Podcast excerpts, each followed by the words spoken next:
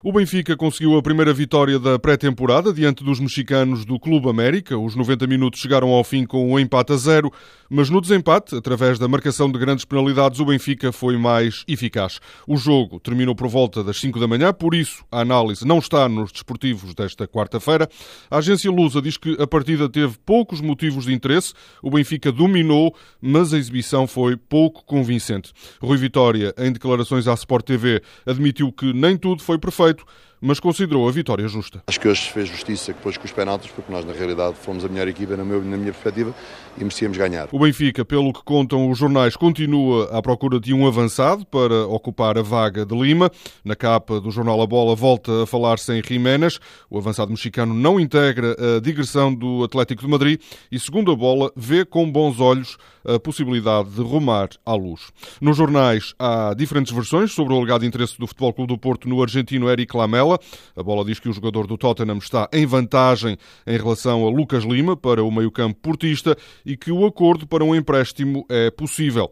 Citado pelo jogo, o empresário de Lamela diz que o jogador não está nos planos do Futebol Clube do Porto.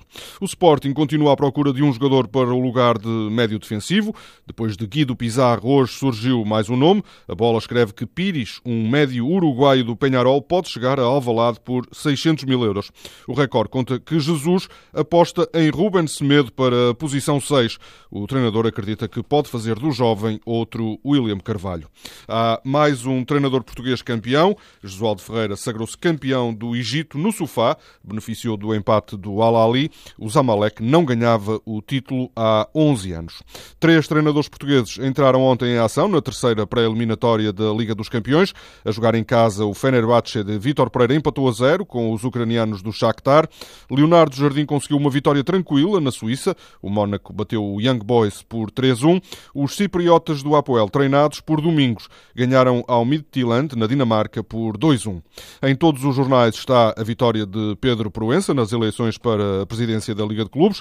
O ex-árbitro, apoiado por Sporting e Futebol Clube do Porto, teve mais nove votos do que Luís Duque.